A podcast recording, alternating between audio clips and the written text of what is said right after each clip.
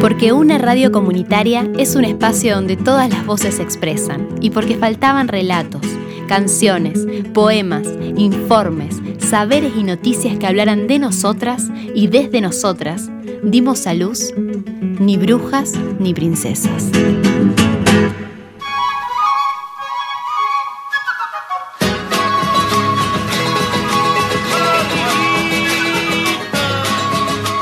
Alrededor de la década del 30 se inició en nuestro país el modelo industrial. Nuestra zona, en especial nuestra localidad, no fue ajena a este desarrollo, fundándose por aquellos años Celulosa Argentina en el pueblo de Juan Ortiz. A la par de este proceso económico, fue creciendo uno social, la conformación de una importante clase obrera industrial. Desde aquel comienzo, las mujeres fueron paulatinamente ganando espacio en las fábricas, el Censo Industrial de 1948 permite cuantificar esta participación. La industria del tabaco contaba con un 65,4% de mujeres. La industria textil 51%, la confección de prendas 67,6% de trabajadoras y la industria del papel un 39,2%, productos químicos y caucho un 42,8% y 38,6% respectivamente.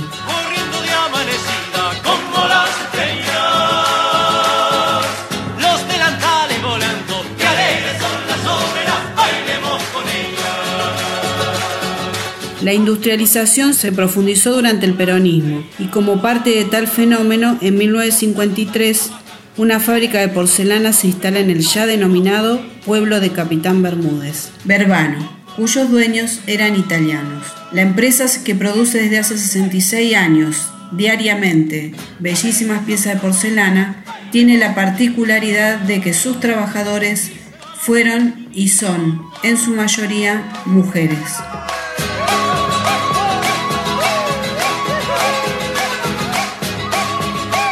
Y entré en la parte de, fabricación. El 80-90% de las mujeres estaban en planta de fabricación. Yo estaba en la parte de las tazas, hacía las, las asas, trabajaba frente a una máquina, capataz, que era mi jefe. Él, de acuerdo a la producción, era el ritmo que tenía esa máquina.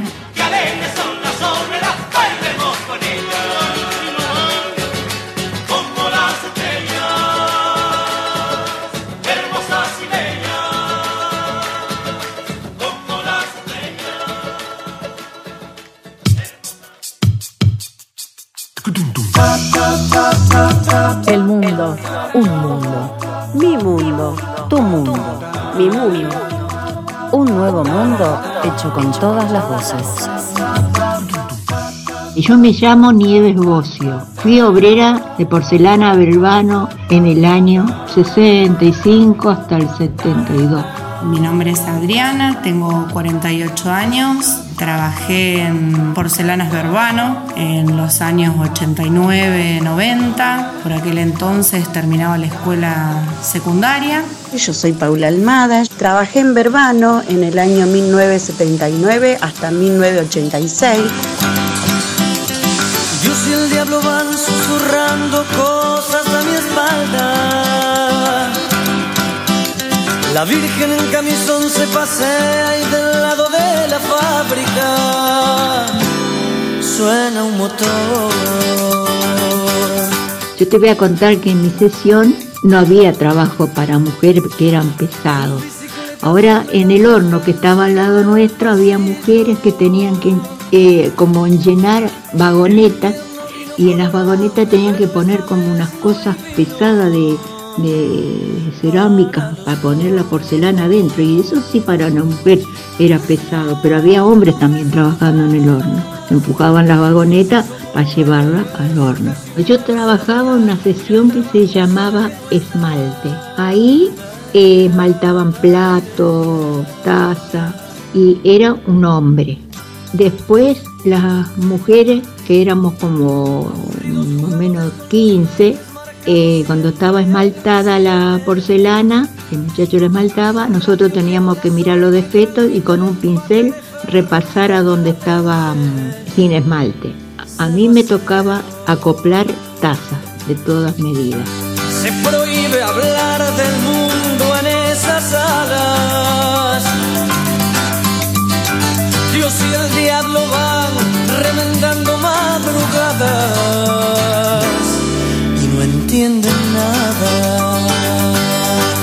Eso sí, llegabas, te ibas a tu puesto de trabajo, prendías las luces, te prendías de la radio para escuchar algo y de ahí olvídate del que está al lado y el que pasaba o no no tenías que mirar a nadie, no tenías que hablar con nadie, hasta las 10 de la mañana, las 10 de las 6 a las 10.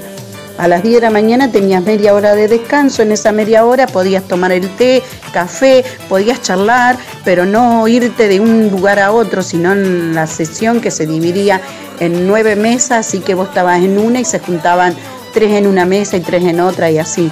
No tampoco hacer un grupo muy grande porque ahí te llamaba la atención. Si ibas al baño más de cinco minutos te llamaban la atención. Si vos estabas descompuesta, entonces te decían a qué ibas a trabajar si vos estabas descompuesta. Entonces te ibas al médico de fábrica, te ponía una pichicata y seguía trabajando como si nada. Dios dice que aguantar. A mí con la hora extra ya me alcanza para hacer un viaje a.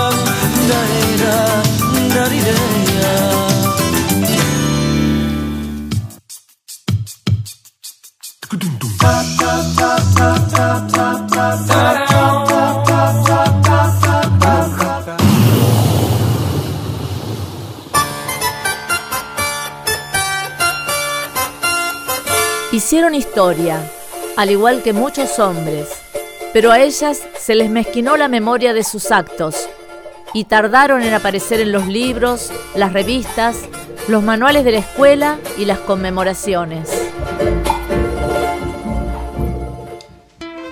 Si de historia de obreras argentinas se trata, desvelamos a Elsa Mura, una dirigente gremial y política que nos dejó en mayo de este año. Descendiente de Comechingones, hija de un trabajador libertario y una costurera socialista, su compromiso comenzó participando en las huelgas de la resistencia peronista a fines de los años 50.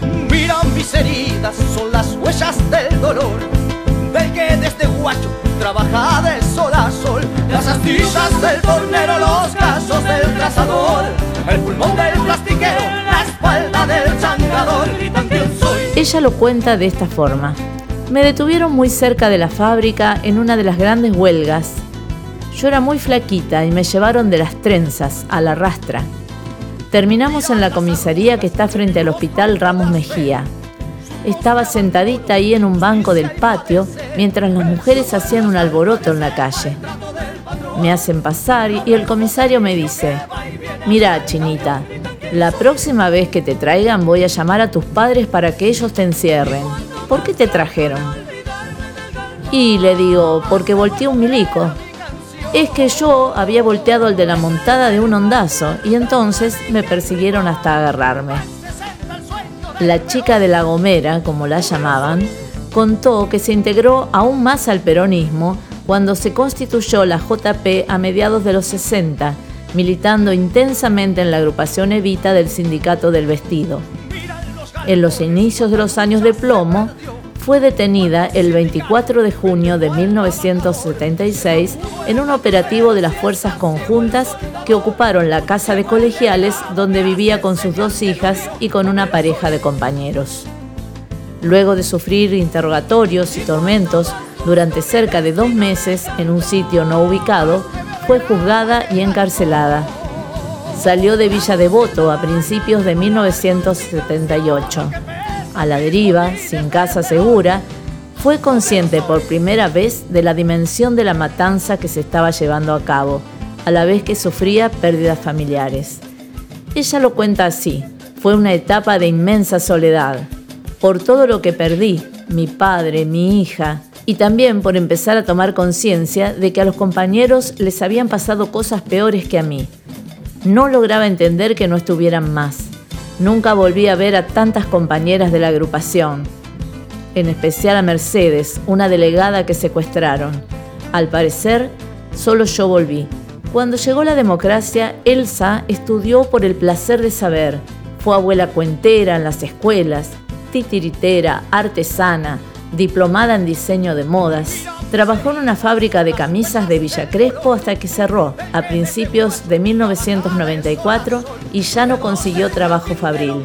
Sin embargo, fue la radio el espacio desde el cual desplegó un activo compromiso social y político, trabajando en diversas emisoras. Abierta a los nuevos movimientos sociales, creó una agrupación barrial de mujeres en 3 de febrero y participó en todos los encuentros nacionales representando a la mujer trabajadora. Siempre he sido feminista sin saberlo, declaró, luchando a rajatabla por la igualdad.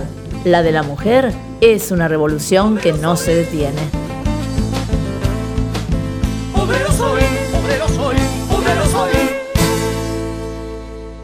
La palabra, la animala humana pinta en las paredes de su bruta la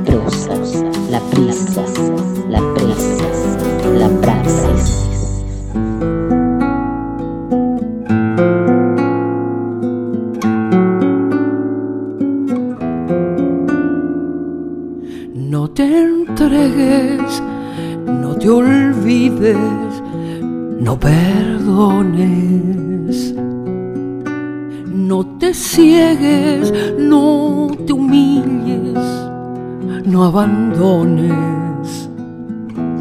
Miren, somos la luz de nuestra propia sombra, la fuerza que impulsa a las olas más imperceptibles. Somos también una espalda torcida, una mirada maltratada, una piel obligada, pero la misma mano que alzamos abre todas las puertas. La misma boca con la que negamos hace que el mundo avance y somos las únicas capaces de enseñar a un pájaro a volar. Miren, somos música, inabarcables, invencibles, incontenibles, inhabitables.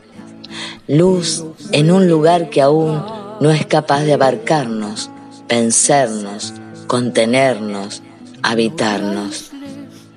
Miren lo que he visto en nuestros ojos cuando nos reconocemos humanas en esta selva que no siempre nos comprende, pero que hemos conquistado. He visto en nosotras la armonía de la vida y de la muerte, la quietud del cielo y del suelo, la unión del comienzo y del fin, el fuego de la nieve y la madera, la libertad del sí y el no, el valor de quien llega y quien se va. Miren, porque un mundo sin mujeres no es más que un mundo a oscuras y nosotras estamos aquí para despertar y encender la mecha. Juégate entera, pero juégate Juégate entera, pero juégate.